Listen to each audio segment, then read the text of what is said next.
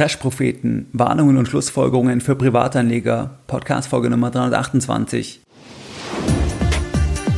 Herzlich willkommen bei Geldbildung, der wöchentliche Finanzpodcast zu Themen rund um Börse und Kapitalmarkt. Erst die Bildung über Geld ermöglicht die Bildung von Geld. Es begrüßt dich der Moderator Stefan Obersteller.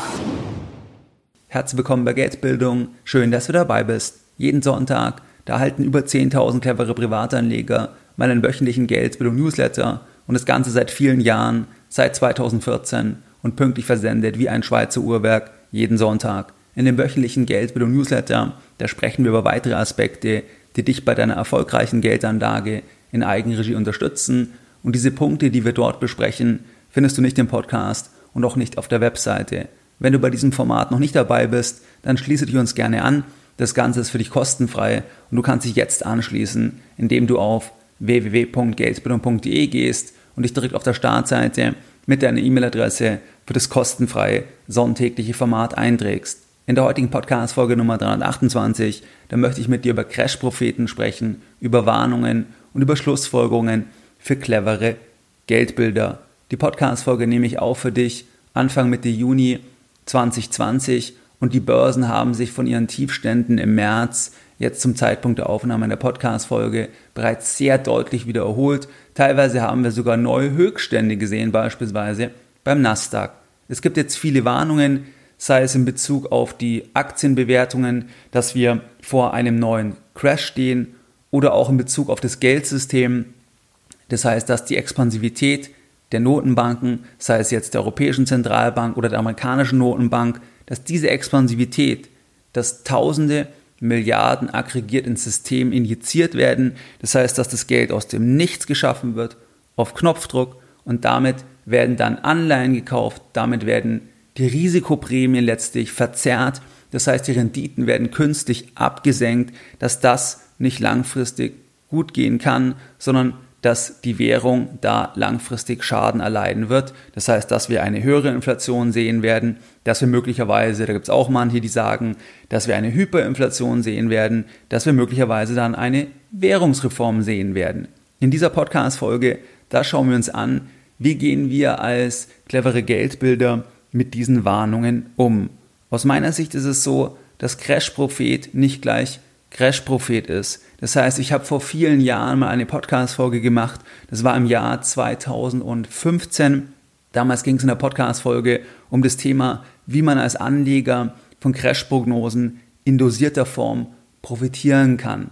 Es gibt teilweise auch ein Bashing-Medial von Crash-Propheten, aber aus meiner Sicht ist es so, dass auch sehr, sehr viele gute Punkte angesprochen werden, dass auf viele Probleme aufmerksam gemacht wird, beispielsweise Probleme in der Bankenwelt, in der Eurozone, dass die zu gering kapitalisiert sind oder auch generelle Probleme beim Euro, dass beispielsweise, dass das einfach ein politisches Projekt ist und dass die Länder halt eine unterschiedliche Wettbewerbsfähigkeit haben. Und wenn ich da eine Käseglocke drüber spanne, das heißt eine Währung drüber spanne und dann wirtschaftlich schwächere Länder nicht mehr abwerten können und dadurch weniger leistungsfähig sind, das heißt, wenn sie Sachen exportieren, dass sie nicht so wettbewerbsfähig sind, weil sie nicht abwerten können, weil sie keine eigene Währung haben, dann ist es halt ein Problem, was ich konstant habe. Was ich konstant habe und wo halt die Frage ist, ob die Eurozone in der Form langfristig funktionieren kann und was das dann für mögliche Konsequenzen hat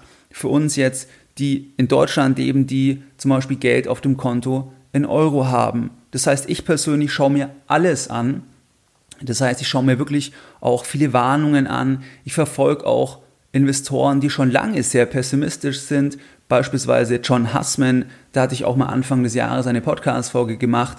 Das ist ein US-Investor, der schon viele Jahre sehr, sehr pessimistisch ist in Bezug auf die zukünftige Aktienmarktrendite, weil er sehr quantitativ sich anschaut, wie sind die Bewertungen und daraus leitet er dann die zukünftig erwartete Rendite ab und die ist halt sehr bescheiden aus Sicht seiner Analysen. Das heißt, dass es sein kann, dass wer heute, wer heute jetzt den S&P 500 kauft, dass der halt über zehn Jahre de facto keine Rendite erzielen wird, möglicherweise sogar eine Negativrendite erleiden wird.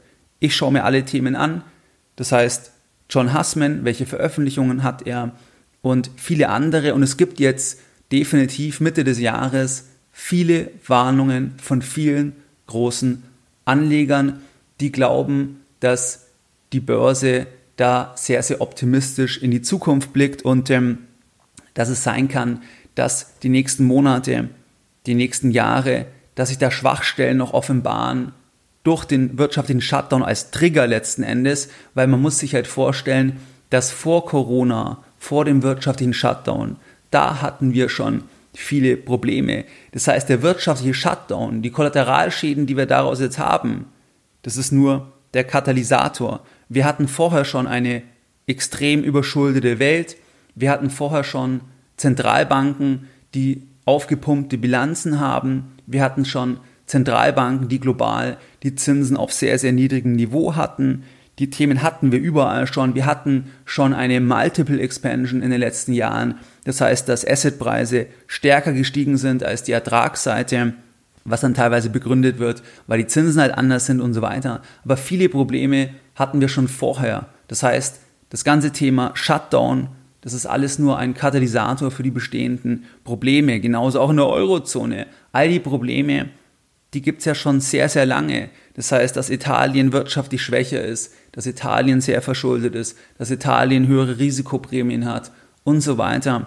Diese Themen, die gibt es schon lange und jetzt ist es einfach ein Katalysator. Das heißt, was ich sagen möchte ist, Crash-Prophet ist nicht Crash-Prophet. Und aus meiner Sicht ist es extrem verkürzt, wenn man pauschal sagt, das ist alles Schwarzmalerei und wenn man das alles vom Tisch wischt, weil es gibt eklatante Probleme, auch beim Geldsystem beispielsweise. Das heißt, dass der Anleihenmarkt extrem aufgepumpt ist, dass das manche als riesige Blase bezeichnen, die nur funktioniert, weil es keine Zinsen gibt. Das heißt, weil Unternehmen geringe Zinsen bezahlen, weil die Zentralbanken die Zinsen in Anführungszeichen nach unten drücken, weil sie halt selbst auf der Nachfrageseite bei den Anleihen auftauchen, beziehungsweise dem Markt signalisieren, wir kaufen es im Zweifel. Dadurch sind die Risikoprämien künstlich letztlich. Das heißt, die Zinsen sind künstlich, auch bei Unternehmen, die eigentlich gar nicht so gut wirtschaftlich ähm, dastehen. Und das ist halt, das sind halt die Punkte, warum das irgendwo noch zusammengehalten werden kann. Aber es gibt dann Investoren wie Ray Dalio, der sagt halt, irgendwann wird man da einen Schnitt machen müssen. Das heißt, die Welt ist komplett überschuldet, jede Schuld ist auch Guthaben und irgendwann wird man einen Schnitt machen müssen. Deswegen sagt ja Dalio, das hat er vor kurzem gesagt, dass wer Anleihen hält, den hält er für verrückt. Ob man das jetzt wirklich so sehen muss, das ist auch seine Sicht jetzt als jemand, der Milliarden anlegt, aber damit drückt er aus, dass er halt sagt, er kann sich vorstellen, dass es da einen Schnitt gibt und vor allem man bekommt halt keine Rendite für die Übernahme von Risiken, weil die Prämien künstlich nach unten gedrückt sind. Das heißt, Crash-Prophet ist nicht Crash-Prophet. Es gibt sicher auch manche, die das als Businessmodell betreiben oder die sich in die eigene Analyse verliebt haben. Das ist auch übrigens brandgefährlich. Das hast du auch teilweise von Leuten, die ja, die sich sehr lange damit beschäftigen, aber die halt in die eigene Analyse verliebt sind und dann glauben, weil sie so lange, so fest etwas analysiert haben, dann muss jetzt das so eintreten. Und das Wichtigste ist halt, der Markt hat für den Moment recht. Und selbst wenn ich die Analyse sehr gewissenhaft mache und selbst wenn Leute sehr viel Erfahrung haben, dann kann die Realität doch anders kommen. Und das muss man einfach eingestehen. Und manche, glaube ich, sind nicht in der Lage dann zu akzeptieren, dass der Markt sich anders verhält, wie man selbst es gerne sehen würde, was die eigene Analyse ist. Und das Wichtigste ist da Demut. Demut ist das Wichtigste und das siehst du auch bei den größten Anlegern, dass sie extrem demütig sind. Das heißt, wie du auch erkennen kannst, ob jemand ein Crash-Prophet ist, der dich persönlich nicht weiterbringt, das ist, wenn jemand keine Demut walten lässt. Das heißt, wenn jemand sagt, ich habe alles genau vorhergesagt, das habe ich gesagt, das habe ich gesagt, dann werden halt meistens die Punkte unter den Tisch fallen gelassen, ähm, die, die nicht richtig vorhergesagt wurden. Und man sagt nur das, nimmt nur das wieder raus aus dem Hut, was man irgendwann mal vorhergesagt hatte, weil du eben siehst, bei den größten Anlegern, die sind extrem demütig, weil die halt wissen, weil die so viel Erfahrung haben, das kann anders kommen. Ähm, es ist zwar gefährlich zu sagen, this time is different, aber Demut ist wirklich ganz wichtig am Kapitalmarkt. Deswegen also, Crash-Prophet ist nicht Crash-Prophet. Ich verlinke dir auch die Podcast-Folge von vor fünf Jahren nochmal in den Show Notes. Und es gibt jetzt viele Warnungen von Großanlegern. Es gibt auch Warnungen, die fundamentaler Natur sind in Bezug auf das Geldsystem. Zum Beispiel auch von Professor Thomas Mayer. Den hatte ich auch schon ein paar Mal im Gespräch. Ehemaliger Chefökonom von der Deutschen Bank, der auch schon lange Warnungen ausspricht in Bezug auf unser Geldsystem in Bezug auf da einfach kritische Punkte. Das heißt also, man kann nicht alle Crash-Propheten in Anführungszeichen über einen Kamm scheren oder die Argumente einfach vom Tisch wischen, weil es gibt sehr, sehr große Baustellen. Ich will jetzt mal die drei größten Punkte für dich zusammenfassen, das heißt, wo du die meisten Warnungen einordnen kannst und dann schauen wir uns an, wie wir als Privatanleger, wie wir als clevere Geldbilder, wie wir mit diesen Warnungen umgehen können.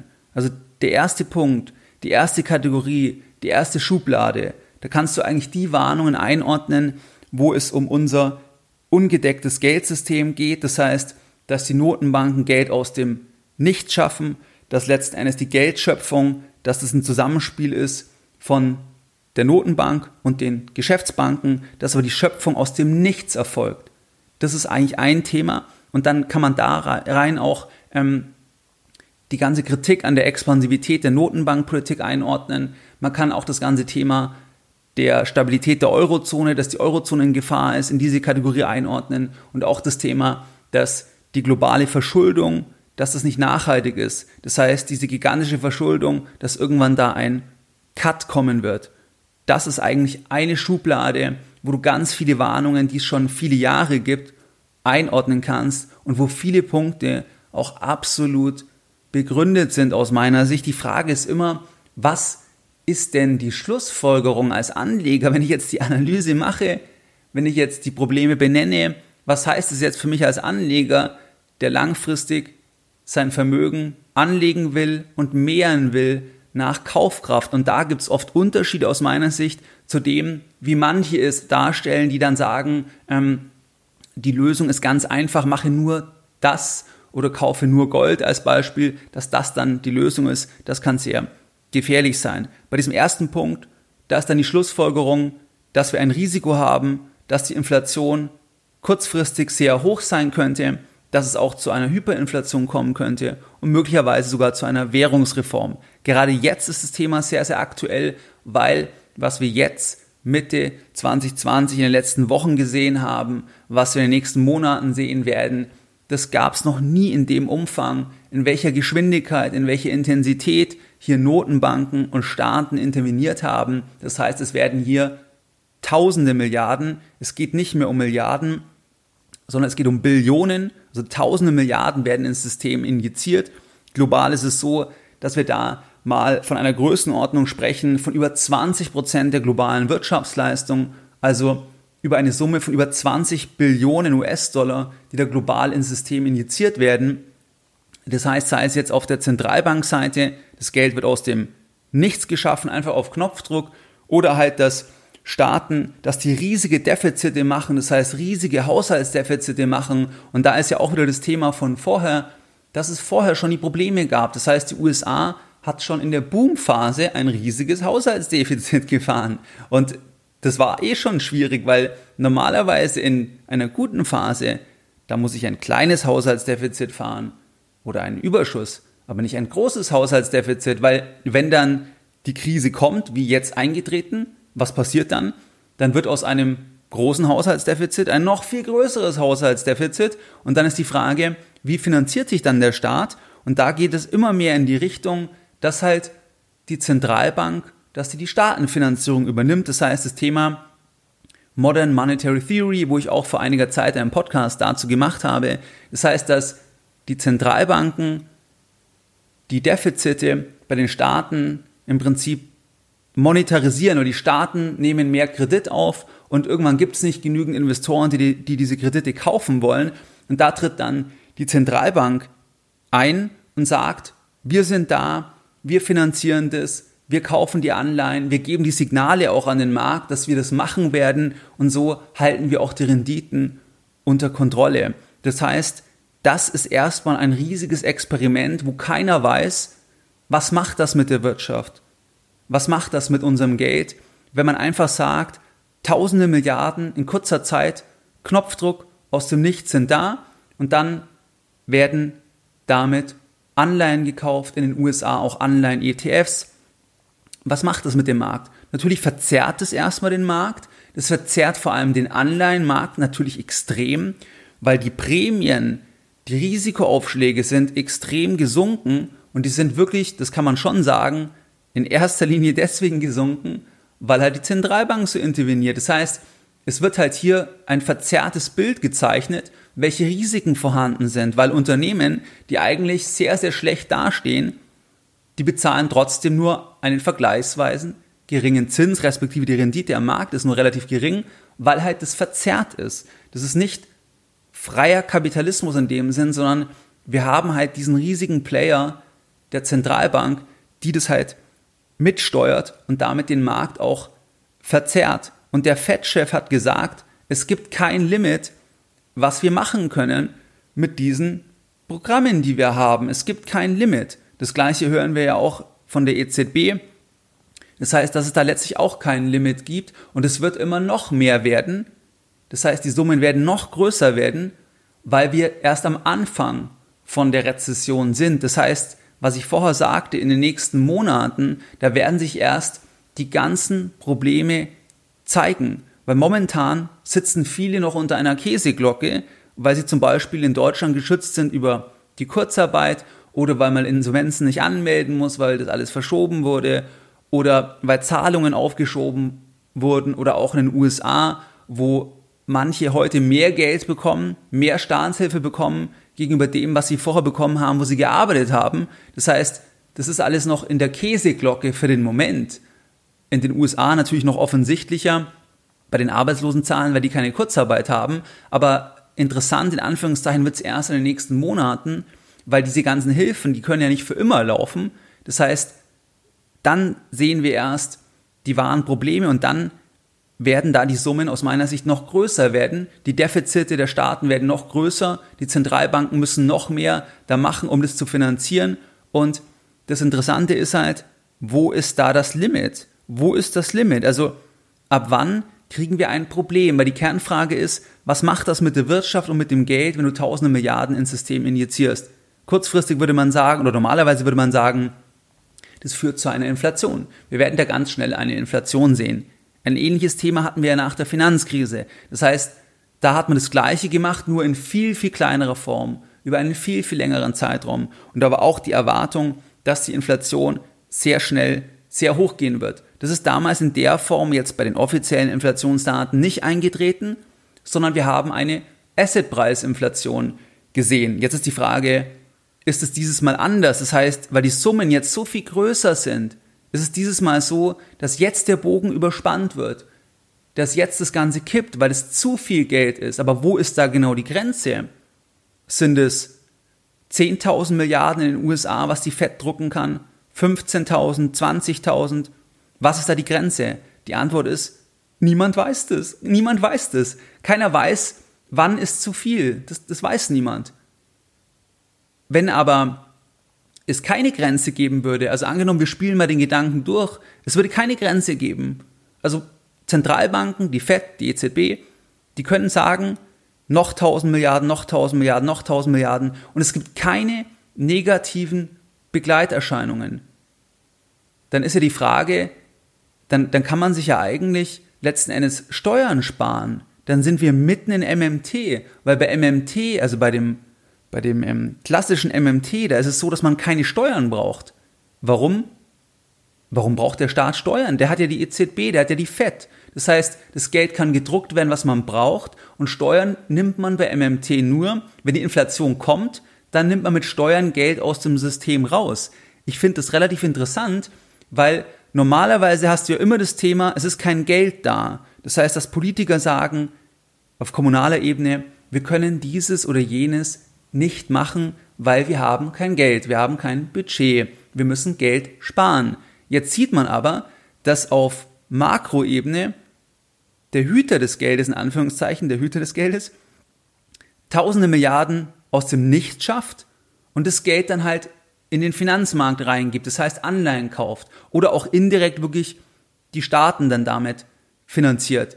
Die Frage ist, wenn das auch in dem Umfang von Tausenden von Milliarden keine negativen Konsequenzen hat, dann könnten wir wirklich irgendwann sagen, das ist jetzt sehr zugespitzt, ja dann wofür Steuern? Wofür hat man den ganzen Apparat, der Steuern eintreibt, wenn das, wenn die Notenbanken tausende Milliarden schaffen, keine negativen Konsequenzen hat?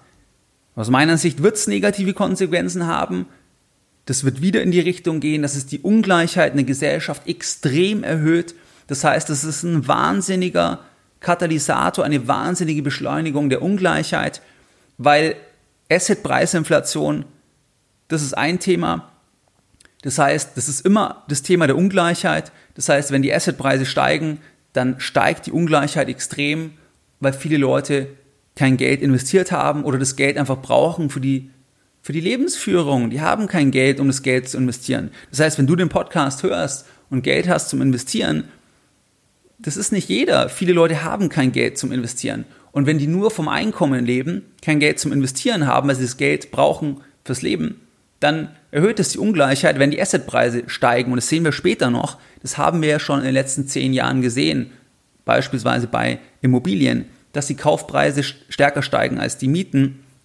Das ist Assetpreisinflation letzten Endes. Das heißt, das könnte eintreten. Es könnte auch irgendwann der Kipping äh, sein, dass irgendwann die Währung ja, dass wirklich die Inflation extrem groß wird, aber keiner kann halt sagen, wo ist da die Schwelle, wie weit kann man gehen, das kann niemand letztlich sagen. Aber das ist wirklich der erste Punkt, wo es immer um das Geldsystem geht oder auch um die Eurozone, da habe ich ja auch schon Podcast-Folgen dazu gemacht, zum Thema Corona-Bonds, dass letzten Endes das eh der Weg ist oder auch vom Bundesverfassungsgericht, die in Teilen die Anleihenkäufe von der Vergangenheit als verfassungswidrig ansehen. Das ist sowieso so, dass die Eurozone nur halten kann, wenn man eine politische Begründung findet, dass einfach die Zentralbank kaufen kann, die Anleihen von den Ländern, wo die Risiken am Markt höher sind.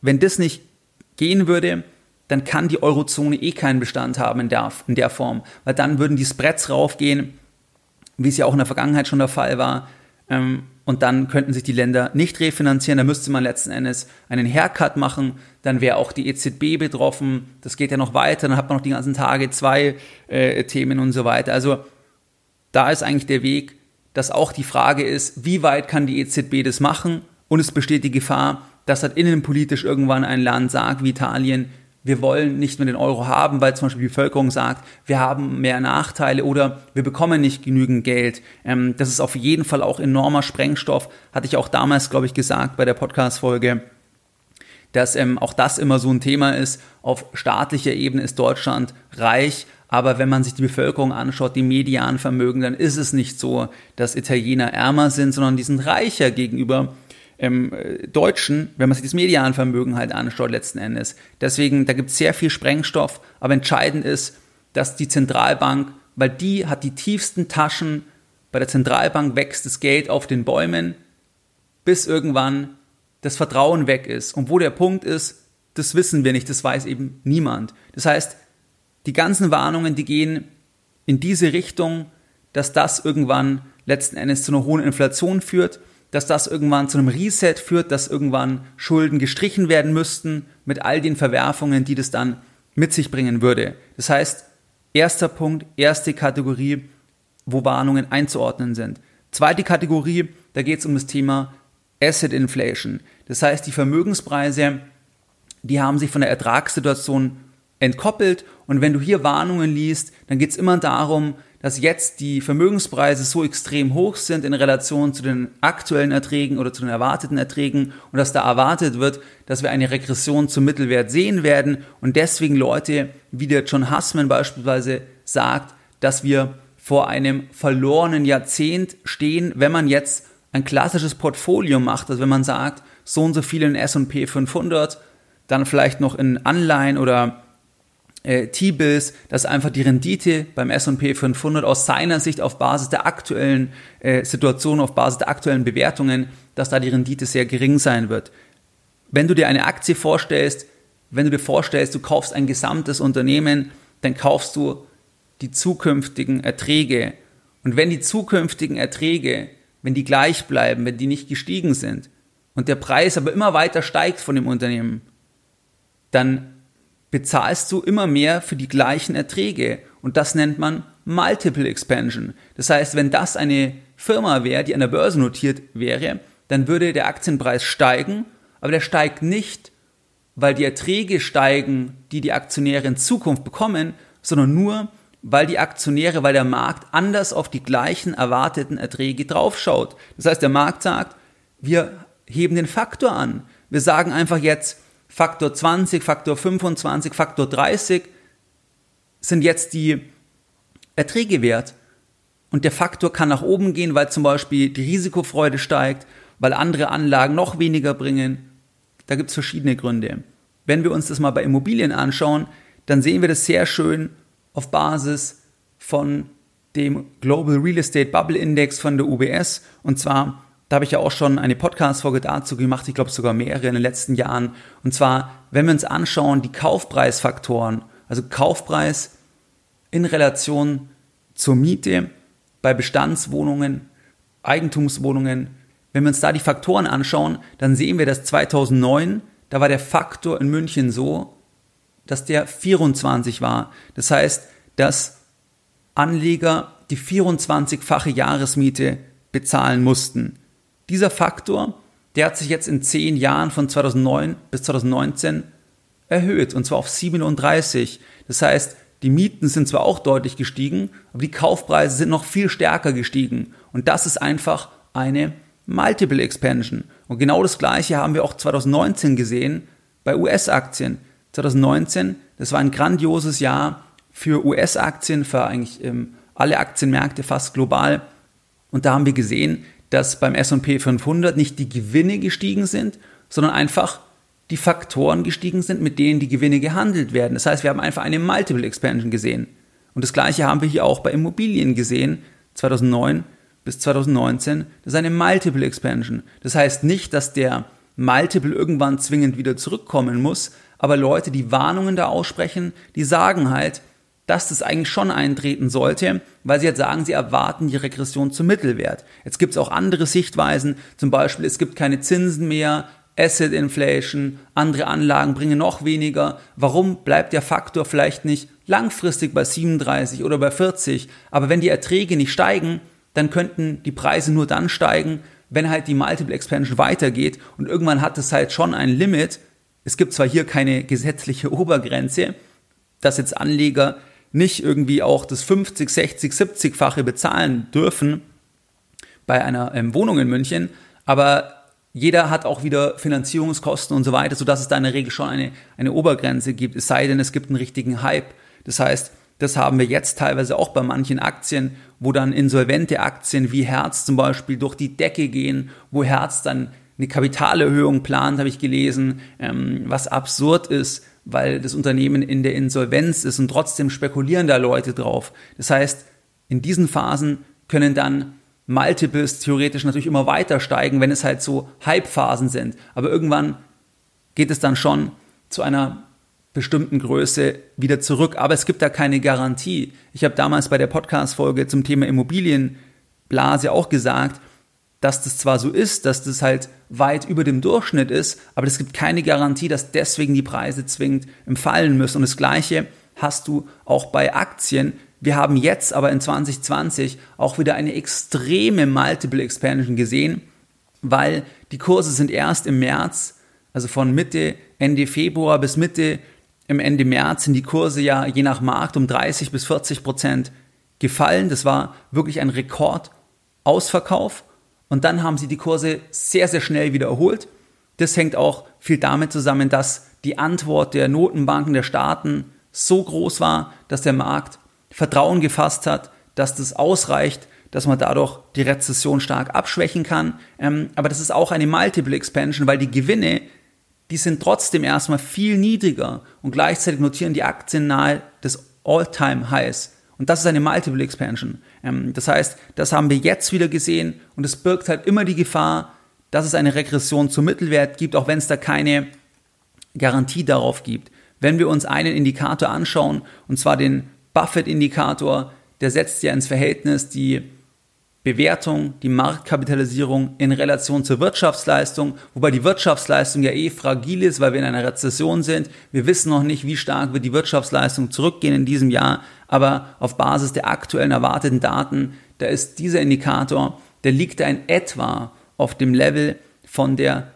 Dotcom-Blase und zwar bei über 150 Prozent. Das heißt, das ist sehr, sehr teuer gemessen anhand von diesem Indikator. Jetzt kann man natürlich wieder versuchen zu erklären, warum es jetzt anders ist.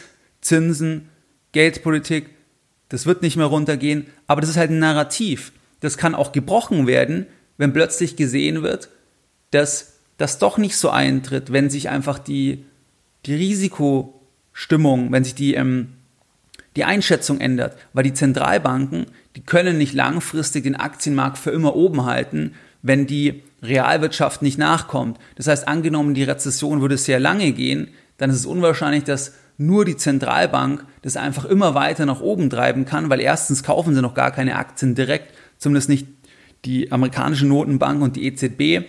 Und zum anderen ist es so, dass es ja ein riesiger Markt ist. Das heißt, das ist unwahrscheinlich, dass das dann gelingen würde oder dass man das auch in der Form dann, dann machen würde. Aber das ist mal so, dass die Bewertungen da sehr, sehr hoch sind. Multiple Expansion wieder extrem. Keine Garantie, dass es zurückgeht, aber die ganzen Warnungen gehen alle in die Richtung und da kannst du jetzt verschiedenste Kennzahlen nehmen. Das heißt, du kannst ja auch Kennzahlen in Relation ähm, zum Umsatz, wie sind die Kurse zum Umsatz, die Kurse zu den erwarteten Gewinnen, dann Schiller, KGV, da können wir jetzt viele Kennzahlen nehmen. Oder der besagte John Hussman, der schon länger sehr pessimistisch ist, wo ich aber auch immer sehr gerne seine Marktkommentare durchlese, der hat auch eigene Kennzahlen, die alle sehr, sehr stark am Anschlag sind letztlich. Aber es geht immer ums Gleiche. Irgendwie die Erträge anschauen in Relation zu den Preisen und sagen, das kann nicht immer so bleiben, weil irgendwann gibt es eine Regression und das heißt dann, dass die Preise fallen oder die Erträge würden reinwachsen und die Bewertungen würden, würden ähm, die Preise würden nicht raufgehen, aber das ist eher unwahrscheinlich, weil wir sind in einer schwachen wirtschaftlichen Phase. Das heißt, in Summe werden da ähm, die Gewinne nicht so stark wachsen, dass es dann irgendwie in die Bewertung im Rein wächst. Also das zum zweiten Punkt, die zweite Kategorie. Das heißt, da geht es immer um die Bewertungen letztlich, dass wir eine Asset Inflation haben, dass die Erträge zu einem hohen Faktor gehandelt werden. Oder es gibt auch Unternehmen, die machen gar keine Umsätze und sind Milliarden wert. Das heißt, das ist dann reine Fantasie. Das heißt, das ist die reine Fantasie, dass irgendwann das Unternehmen viele Umsätze machen wird, profitabel sein wird. Aber das ist halt dann schon sehr, sehr spekulativ. Das ist halt reine Fantasie, die auch sehr, sehr schnell platzen kann. Das heißt, auch solche Unternehmen ähm, gibt es. Die dritte Kategorie, da geht es um das Thema von einem Bankencrash in der Eurozone. Das heißt, da gibt es ja auch viele Veröffentlichungen, dass ein Bankencrash erwartet wird in der Eurozone aus verschiedenen Gründen, und zwar aus zwei Hauptgründen in der Regel. Und zwar einmal, weil wir eine Zombifizierung der Wirtschaft haben. Das hatten wir übrigens vorher schon in großem Umfang. Und jetzt ist es auch wieder ein Katalysator. Das heißt, das ganze Thema Corona respektive der wirtschaftliche Shutdown, das ist einfach ein Katalysator für die bestehenden Probleme. Das heißt, es wird ein Bankencrash erwartet. Da gibt es viele Warnungen wegen den Zombie-Unternehmen. Und dann ist es so, bei den Zombie-Unternehmen, da geht es immer um die börsennotierten Zombie-Unternehmen und nicht um die privaten Unternehmen, weil der Mittelstand, der dürfte aus meiner Sicht deutlich besser aufgestellt sein, zumal ich da auch gar nicht so die Datentransparenz habe. Es geht also bei der Klassifizierung von Zombie-Unternehmen in der Regel immer um börsennotierte Gesellschaften, die die Zinskosten nicht verdienen und die haben Kredite von Banken. Und wenn die irgendwann pleite gehen, wenn sich also die Pleitequote, die Insolvenzquote normalisiert auf ein normales Maß von 1,5 bis 2 Prozent, dass so viele Unternehmen pleite gehen, pro Jahr, dann müssten die Banken das Geld abschreiben. Und wenn man das ausrechnet, dann reicht das Eigenkapital von den Banken in der Eurozone nicht aus, um das abzufedern und die Banken wären dann pleite. Die müssten dann kapitalisiert werden, gerettet werden. Wer soll das machen? Die Staaten werden es nicht schaffen, ist wieder zu groß, die Summe. Wäre dann auch wieder die, die EZB im Zweifel. Aber das eine ist also die Zombifizierung, dass das die Banken bedroht und das zweite ist die Erosion der Zinsmargenerträge. Das heißt, die Politik der EZB, dass wir Null- und Negativzinsen haben und dass das dazu führt, dass die Banken beim klassischen Modell kein Geld mehr verdienen. Und diese zwei Faktoren, dass das in Summe dazu dann führen wird, dass die Banken in Schieflage geraten und die Summen so groß sind, dass es die Staaten nicht retten können. Die Zentralbank, die könnte das wieder retten, weil die hat keine Begrenzungen. Da gibt es zwar dann teilweise halt politische Begrenzungen, aber da bin ich der Überzeugung, dass man da immer irgendwie eine Lösung finden wird, dass man das dann auch politisch legitim darstellen kann, dass das halt funktioniert, so wie jetzt auch beim Bundesverfassungsgericht. Selbst wenn die das sagen, dann werden die jetzt, also erstens gilt es nur für die alten Käufe und zum anderen ist es ja essentiell für die Eurozone. Wenn man das nicht macht, dann funktioniert die Eurozone nicht. Und nachdem das das übergeordnete Ziel ist, glaube ich, dass es halt alles ein bisschen politisiert wird, sodass die EZB dann auch für Sachen eingesetzt wird, was eben ähm, ja auch schon viele Jahre gemacht wird, was eigentlich nicht unbedingt jetzt so die, die Ursprungsidee war. Also das ist eigentlich die dritte Kategorie, dass man sagt, die Banken, die gehen pleite und das reißt dann auch vielleicht die Wirtschaft noch mit runter, weil die Banken ja wirklich an der Schnittstelle ähm, sitzen. Was sind jetzt Schlussfolgerungen für Privatanleger? Was, wie können wir jetzt umgehen als Privatanleger mit solchen Crash-Prognosen, die fundiert sind in vielen Fällen, die berechtigt sind? Das heißt, aus meiner Sicht sind alle drei genannten Kategorien, die sind vollkommen berechtigt. Das heißt, das Thema der globalen Verschuldung auf einem Rekordlevel von über 300 Prozent, der Wirtschaftsleistung global, die Zinsen sind auf Null, nur deswegen geht's noch. Die Zentralbanken monetarisieren die Schulden. Dass das langfristig irgendwann ein Kipping oder irgendeinen äh, Punkt hat, wo das zu viel ist, das sind alles Punkte, die gerechtfertigt sind. Auch die Asset Inflation und auch das Thema Bankencrash. Die Frage ist, wie gehen wir als Privatanleger mit diesen Prognosen um, jetzt im Sinne der Anlagestrategie? Hier ist es halt so, viele Crash-Prognosen sind fundiert begründet und können trotzdem nur sehr schwer monetarisiert werden, weil sich die Realität nicht an die Prognose hält und das Timing gelingen muss. Das heißt, das Thema Multiple Expansion, das kann weitergehen, als man es sich vorstellen kann. Und wenn dann irgendwann die Preise fallen würden, dann kann es sein, man fällt nicht mehr unter das Ausgangsniveau zurück. Ich möchte dir mal zwei Beispiele geben. Am 14. November 2012 da hat die Bundesbank vor einer Immobilienblase in Deutschland gewarnt. Die warnen schon viele Jahre vor einer Immobilienblase, weil sie halt sagen, dass es da eine Überhitzung gibt auf verschiedenen, aus, aus, ähm, wenn man verschiedene Parameter halt anschaut. Zum Beispiel eben Kaufpreisfaktor oder Leistbarkeit. Da gibt es ja verschiedene Kriterien, wie man dann sagen kann, dass das halt nicht nachhaltig ist. 2012 haben sie das gesagt. Jetzt haben wir 2020. Ich persönlich glaube nicht, dass selbst wenn die Immobilienpreise in München deutlich fallen würden, dass sie nochmal unter das Level von 2012 fallen würden. Das heißt, hättest du 2012 das gelesen und dann gesagt, ich investiere jetzt nicht in Immobilien, weil wir sind in einer Blase, dann hättest du acht Jahre später, dann hätte man immer noch geschrieben, es ist eine Blase, aber wenn dann die Blase platzt, falle ich gar nicht mehr unter das Level von damals. Und dann ist ja die Frage, was bringt mir dann die Erkenntnis? Das heißt, es kann eher dann eine Hilfe sein, vielleicht zu sagen, mehr Risiko, weniger Risiko, aber man muss sich bewusst sein, dass es noch viel weiter gehen kann und dass es halt nicht heißt, nur weil es jetzt als Blase klassifiziert ist oder weil die Verhältnisse so hoch sind, weil zum Beispiel die KGVs hoch sind, dass zwingend es dann fallen muss. Das kann man nicht unbedingt so sagen. Ein weiteres Beispiel, am 9.4.2010 in der NZZ ein Artikel, also 9.4.2010 NZZ ein Artikel, der US-Aktienmarkt ist für langfristige Anleger zu teuer. Okay. Begründet wird es mit dem Schiller KGV. Zum Schiller KGV habe ich auch mal eine Podcast-Folge gemacht, dass es da sehr hoch ist. Da habe ich auch genau beschrieben, warum man deswegen nicht sagen kann, dass die Kurse fallen werden. Und hier siehst du 9.4.2010. Wir hätten jetzt am 9.4.2010 den Artikel gelesen und gesagt, der Aktienmarkt ist also zu teuer. Okay, der war auch teuer im Sinne halt dieser Definition, dass man halt sagt, Abweichung von dem historischen Durchschnitt. Aber es gibt auch immer Gründe, warum es die Abweichung halt gibt. Wie es auch jetzt vielleicht wieder Gründe geben könnte. Zum Beispiel, dass tausende Milliarden injiziert werden, ähm, dass die anderen Anlageklassen, zum Beispiel die Anleihen, dass da gar nichts mehr geht letzten Endes. Das heißt also, Bei diesem Beispiel, da werden die Kurse nicht mehr unter den 9.4.2010 fallen. Das ist sehr unwahrscheinlich. Ähm, es kann nicht ausgeschlossen werden, aber selbst wenn jetzt ein riesen Crash kommt, dann werden wir wahrscheinlich immer noch über dem Level vom 9.4.2010 sein, wo der Aktienmarkt auch schon zu teuer war. Das zeigt also, wie schwer es ist, auf Basis von fundamentalen Kennzahlen, die einfach erstmal nur anzeigen, dass die Erträge über dem historischen Durchschnitt gehandelt werden, dass die Faktoren hoch sind.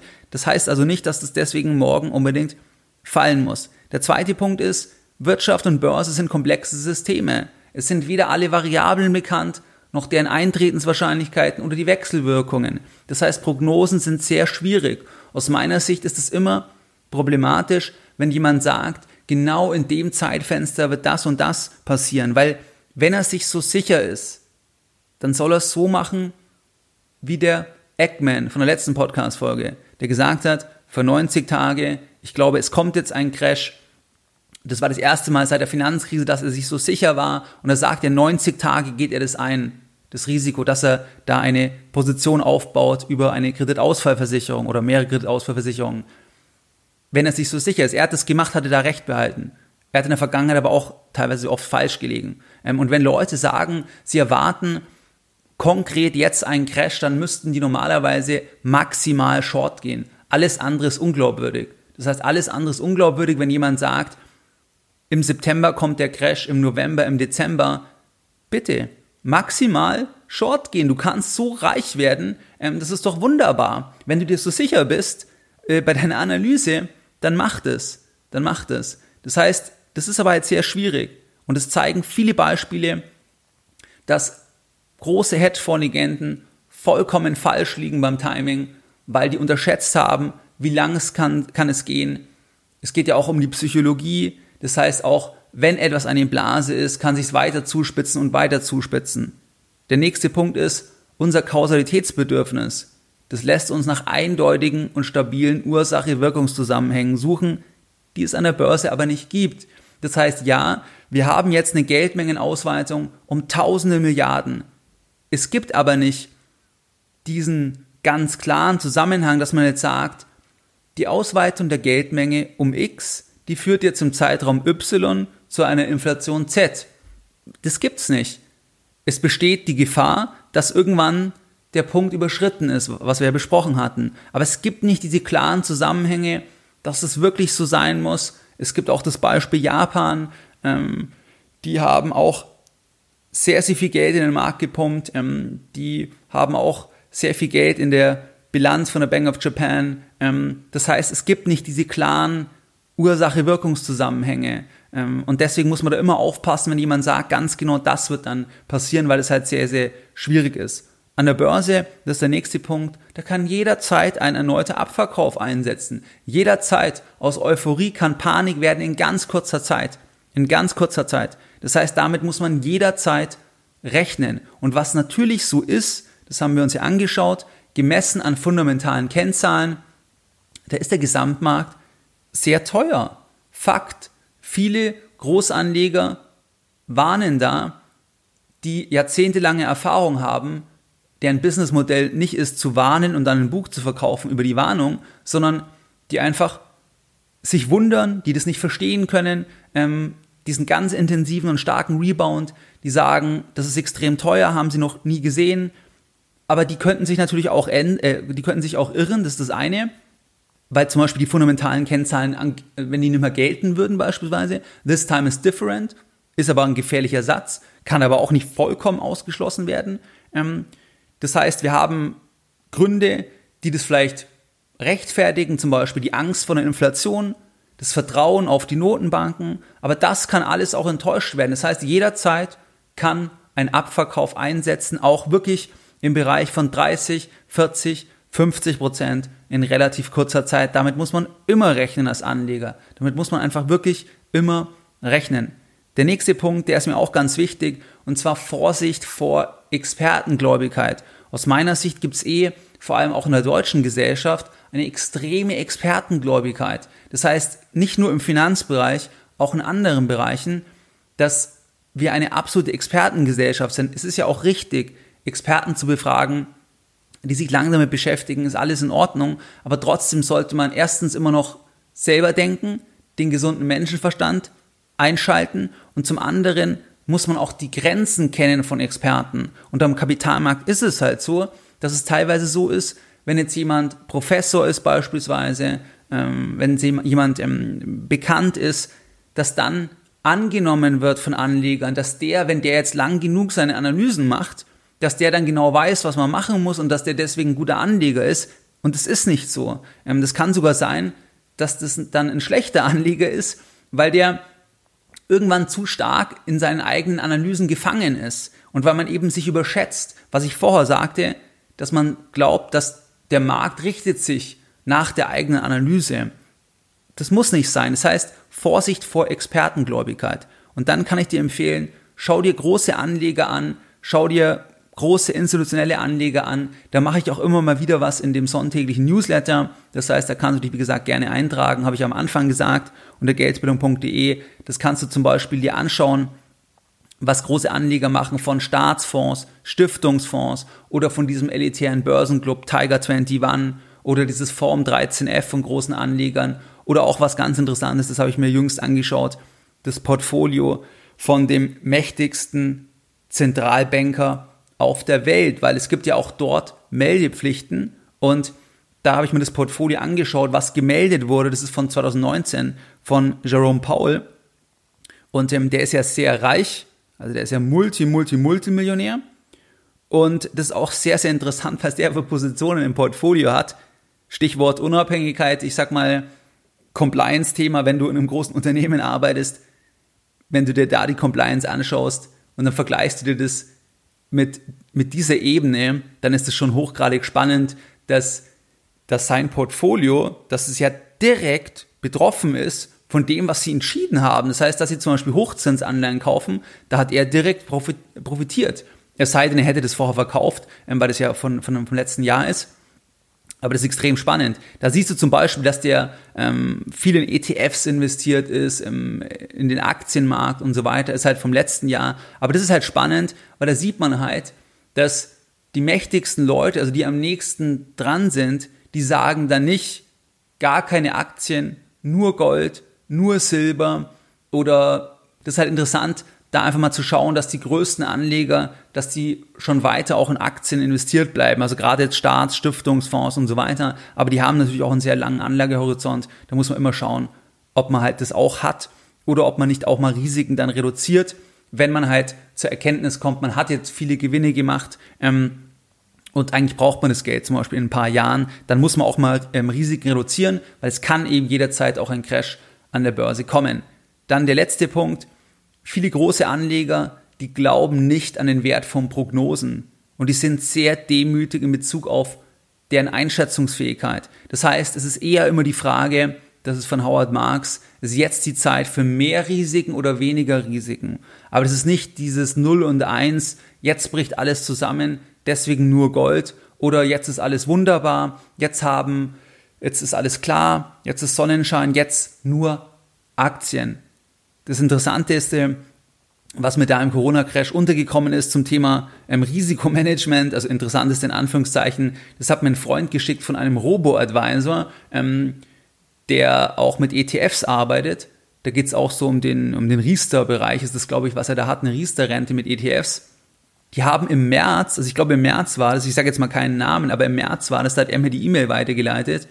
Da haben die dann geschrieben, sie reduzieren jetzt die Risiken. Ich glaube, die sind dann ganz rausgegangen, weil die Unsicherheit so groß ist. Weil die Unsicherheit so groß ist. Und der Kumpel von mir hat sich extrem aufgeregt, weil wir parallel wirklich geschaut haben, jeden Tag telefoniert haben, fast äh, Geld investiert haben und parallel sagt quasi dieser Robert, also die Zeit ist so unsicher und wir verkaufen jetzt. Klasse. Und jetzt kam die Meldung, vor kurzem im Juni, dass sie jetzt wieder anfangen zu kaufen. Das ist wunderbar. Das ist wirklich hervorragendes Timing und das zeigt halt zum Beispiel, wenn die Unsicherheit sehr groß ist, also in der Hinsicht, dass die Angst sehr groß ist, die Volatilität sehr groß ist, wenn der Markt schon deutlich gefallen ist, dann sollte man nicht Risiken reduzieren, sondern wenn möglich eher dann Risiken anheben. Und jetzt hat sich ja ein bisschen gelegt über die letzten Monate und jetzt fangen die wieder an ähm, zu kaufen. Also das ist halt generell was zum Thema Prognosen, ähm, Risiken reduzieren. Das heißt, da muss man immer genau ähm, hinschauen. Und ich finde wirklich das vom Howard Marks da, dass er sehr gut dass man sich eher die Frage stellen sollte, ist jetzt die Zeit für mehr oder weniger Risiken? Und wenn die Angst maximal ist, dann ist eher die Zeit für mehr Risiken und andersrum. Und wenn du andersrum wie jetzt zum Beispiel Unternehmen hast, die im Prinzip insolvent sind und extrem steigen, ähm, oder Unternehmen hast, die Milliarden an der Börse wert sind, obwohl sie keinen Umsatz machen, dann, dann sieht man eher, dass halt jetzt die, dass die Euphorie halt da ist, dass man sehr, sehr optimistisch ist.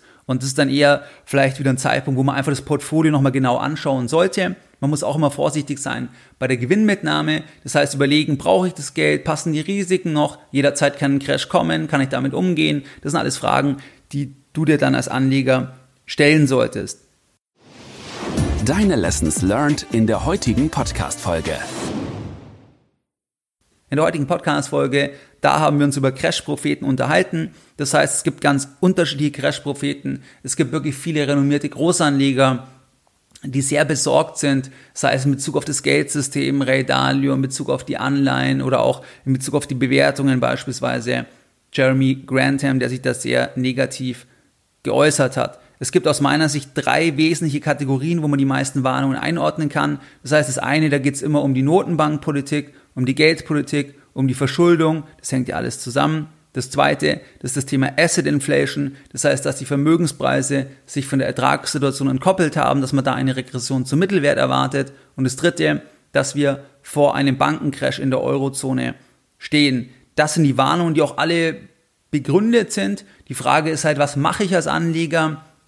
Und da ist es halt so, dass sich die Realität nicht an die Prognose hält und dass das Timing sehr schwierig ist. Das heißt, wir können weiter eine Multiple Expansion sehen. Ähm, dann es kann jederzeit einen erneuten Abverkauf geben, jederzeit, wirklich jederzeit, da musst du jederzeit damit rechnen.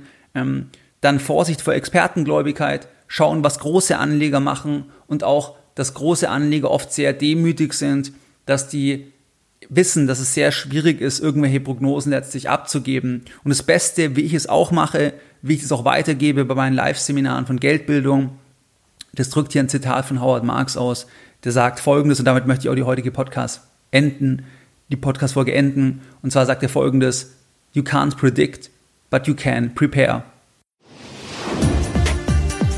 Mehr Informationen zu Themen rund um Börse und Kapitalmarkt findest du unter www.geldbildung.de. Und immer daran denken, Bildung hat die beste Rendite.